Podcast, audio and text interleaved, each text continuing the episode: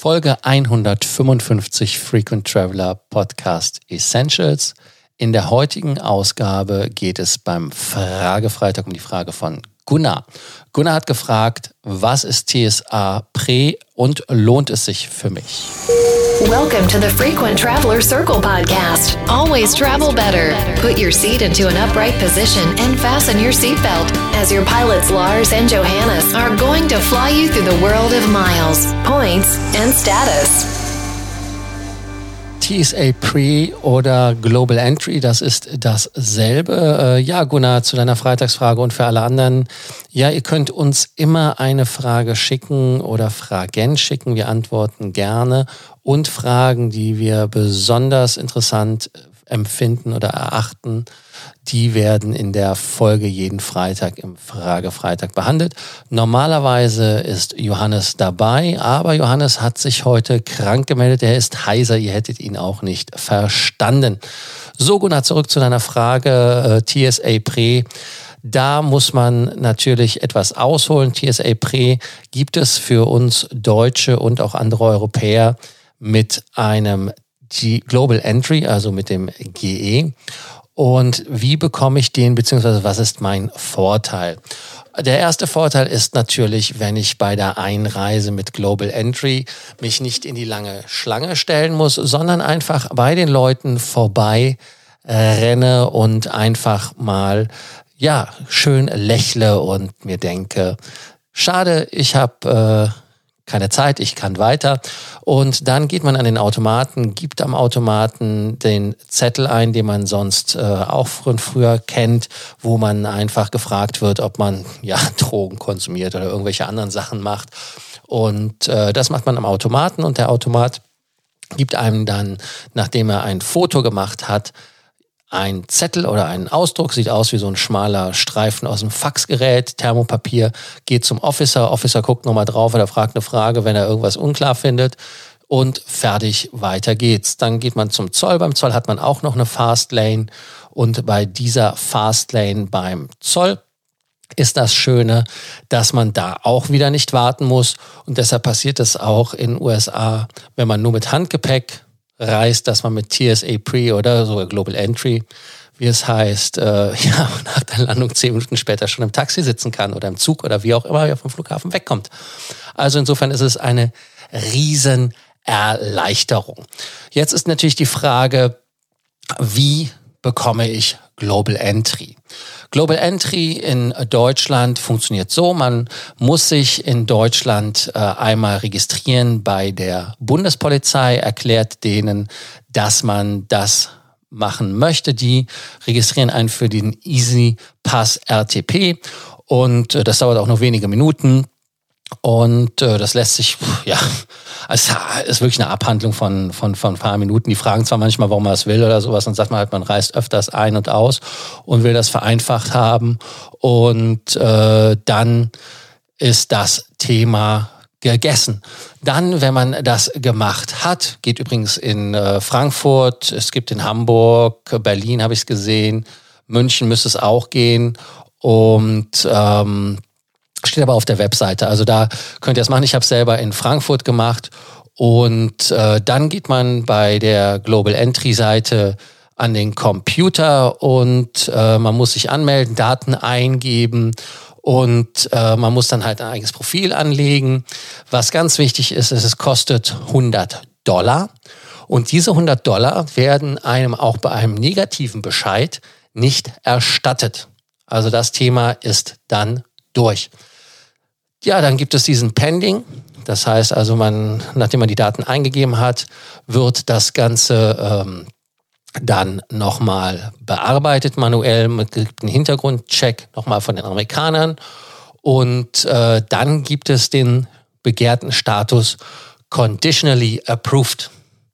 Das heißt, äh, man bekommt eine E-Mail, man kann das auch sehr schön sehen. Und äh, in dem Account ändert sich das auch von dem Status in dem Feld. Das ist eine Tabelle. Und dann kann man ein Interview beantragen. Interviews sind möglich äh, in den USA logischerweise, in Kanada. Ich habe mein Interview selber in Doha gemacht, in, äh, also im Staat Katar. bin da, als ich eingeflogen bin, ganz schnell Landzeit gegangen, habe das gemacht und bin wieder gegangen, war ganz entspannt, war easy peasy. Und äh, warum habe ich das da gemacht? Ganz einfach, weil es da den schnellsten Termin gab und ich eh vor Ort war. Und äh, ja, so läuft das dann, dass man sich dann einen, ähm, einen Termin geben lässt, wo man ein Interview macht. Und wenn man dann bei dem Interview die Fragen beantwortet hat, dann gibt es im Regelfall den Status approved. Und wenn der Status approved ist, dann könnt ihr auch Global Entry benutzen. Heißt also, wenn ihr diesen Status und auch du, Gunnar, wenn du diesen Status beantragt hast, dann kannst du den noch nicht benutzen, auch wenn da conditionally approved steht. Du musst immer noch den alten Weg gehen, aber nachdem man dieses Interview hatte, kann man dieses nutzen. Und jetzt kommt der Clou. Weil man Global Entry bekommen hat, ist man automatisch TSA Pre. Heißt, die Vorteile bei TSA Pre sind, dass man nicht mehr die Schuhe ausziehen muss, nicht mehr die Notebooks rausholen muss. Man äh, kann mit den Liquids reisen, also man braucht den aus dem Beutel nicht rausholen. Man kann den Gürtel anlassen und man kann leichte Jacken anlassen und man kann dann ganz einfach bei dem TSA Pre durchrennen und hat da keine Kopfschmerzen mehr, auch bei inneramerikanischen Flügen. Ähm, dann habt ihr vielleicht auch gehört, Nexus. Nexus ist für uns äh, etwas uninteressanter, weil das ist eher etwas für Leute zwischen USA und Kanada, Ein- und Ausreisen auf dem Landweg. Also das ist für uns nichts. Das ist für die Amerikaner ein Weg, um TSA Pre zu bekommen, aber für uns leider nicht. Ansonsten, ähm, wenn man diesen TSA Pre-Check hat, der gilt fünf Jahre. Also eine ganz coole Geschichte. Fünf Jahre hat man Ruhe im Karton. Dann die nächste Sache ist, innerhalb der fünf Jahre, was passiert? Ja, man kann ja zum Beispiel einen neuen Pass haben oder man hat einen Zweitpass. Ähm, dann lassen die sich einfach selber zufügen in dem Profil, was man hinterlegt hat und schon geht das auch klar. Äh, ja, dann der andere, das andere Thema ist, äh, wenn die ersten fünf Jahre um sind, dann äh, muss man natürlich an die Verlängerung denken. Es ist auch absolut unkompliziert. Es kann auch online gehen und man muss halt einfach eine neue Gebühr entrichten, also die 100 Dollar einmal abdrücken und es geht ganz einfach wie beim Ersteintrag. Aber man braucht wirklich kein Interview mehr machen, wenn die Ausnahmen natürlich bestätigen Regel, wenn die das sagen, einige müssen noch mal zum Interview, weil es dann irgendwelche Unklarheiten gibt. Äh, das ist dann absolut unvermeidlich. Und äh, ja, das ist das äh, der Nachteil. Auch wenn man zum Beispiel mit Kindern reist, mit Leuten reist, die kein TSE-Pri haben, ähm, dann kann man das ähm, Global Entry nutzen, solange jeder das Global Entry hat. Also das heißt, wenn einer aus der Gruppe kein Global Entry hat, dann könnt ihr zwar durch, aber der aus der Gruppe, der muss dann alleine durch den ja, durch die Hölle, ich weiß es nicht. Also durch den normalen Prozess. Wer dann, wenn man das, ähm, also wenn man Kinder zum Beispiel hat, die keine haben und die können nicht allein durch, ja, das ist dann die Popokarte und mit der Popokarte heißt das dann auch anstellen und dann durch den normalen Weg gehen. Also es müssen wirklich alle TSA Pre haben. Jetzt nochmal äh, zu Global Entry haben. Um TSA Pre nochmal abzuarbeiten für dich, Gunnar. Äh, TSA Pre, da gibt es eine sogenannte KTN, das ist eine Known Traveler Number. Das ist eine Nummer, die eine, ja, man heißt, heißt einfach, man ist ein bekannter äh, Reisender. Und es, man kann sie nicht bei allen Fluggesellschaften, aber bei vielen Fluggesellschaften auch mit angeben. Und äh, da muss man dann einfach mal schauen, ob die Fluggesellschaft mitmacht. Sind auch jetzt wieder einige dazugekommen, aber um mal einige größere Airlines zu nennen, die mitmachen. Das wäre äh, Alaska, Delta, natürlich auch ähm, Lufthansa macht mit, dann British Airways, Condor, Emirates, Finnair, Japan Airlines, KLM, Philippine Airlines, TAP macht mit, äh, WestJet. Also ich habe noch einige ausgelassen, aber ähm, da findet ihr auch die Liste, die dieses TSA Pre erlauben. TSA Pre macht das Sinn? Ja, Gunnar, das ist eine Frage. Das ist immer sehr, sehr schwierig. Also man muss ganz ehrlich sagen, wenn du einmal pro Jahr wirklich da einreist, dann ist das vielleicht etwas äh, hartes Geschütz, dass die Arbeit, der Aufwand ist vielleicht etwas länger als das, was du daraus sparst. Das heißt also, ähm, ja, es ist halt einfach, ähm,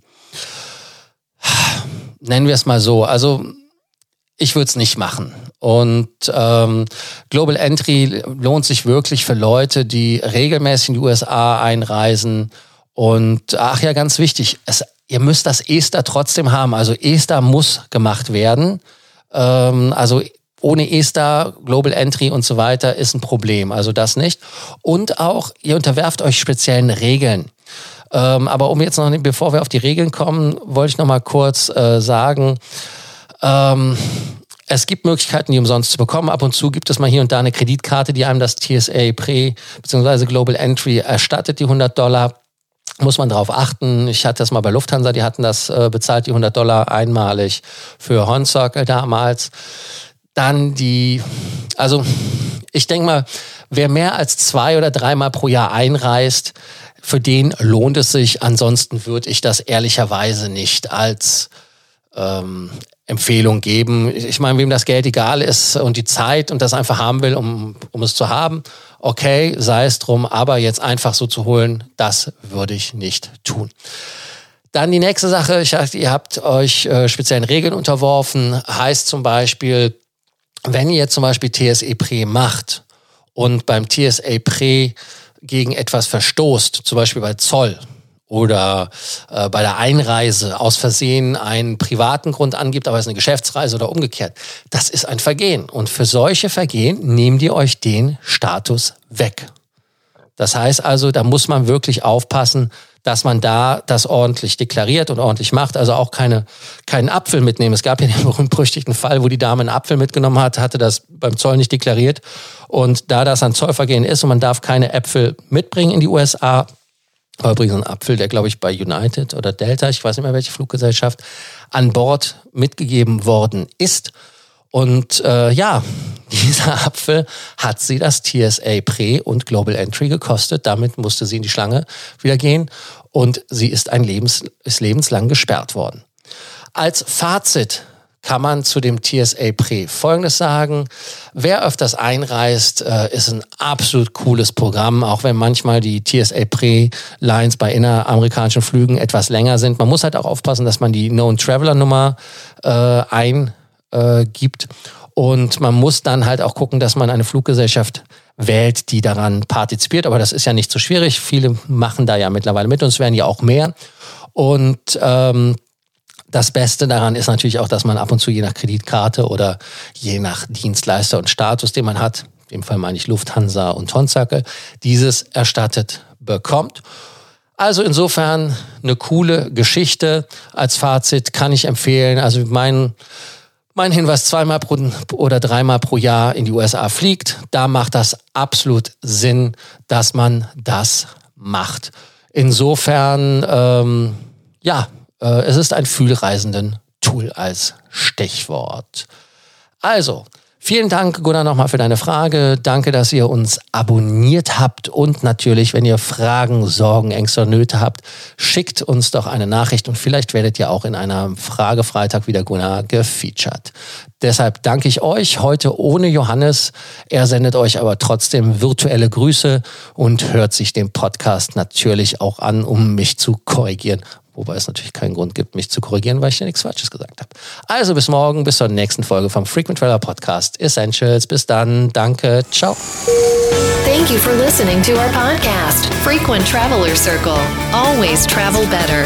Frequent Traveler Circle offers world class travel consulting to help you get the most out of your travel. Find out more about our membership options at www.ftcircle.com.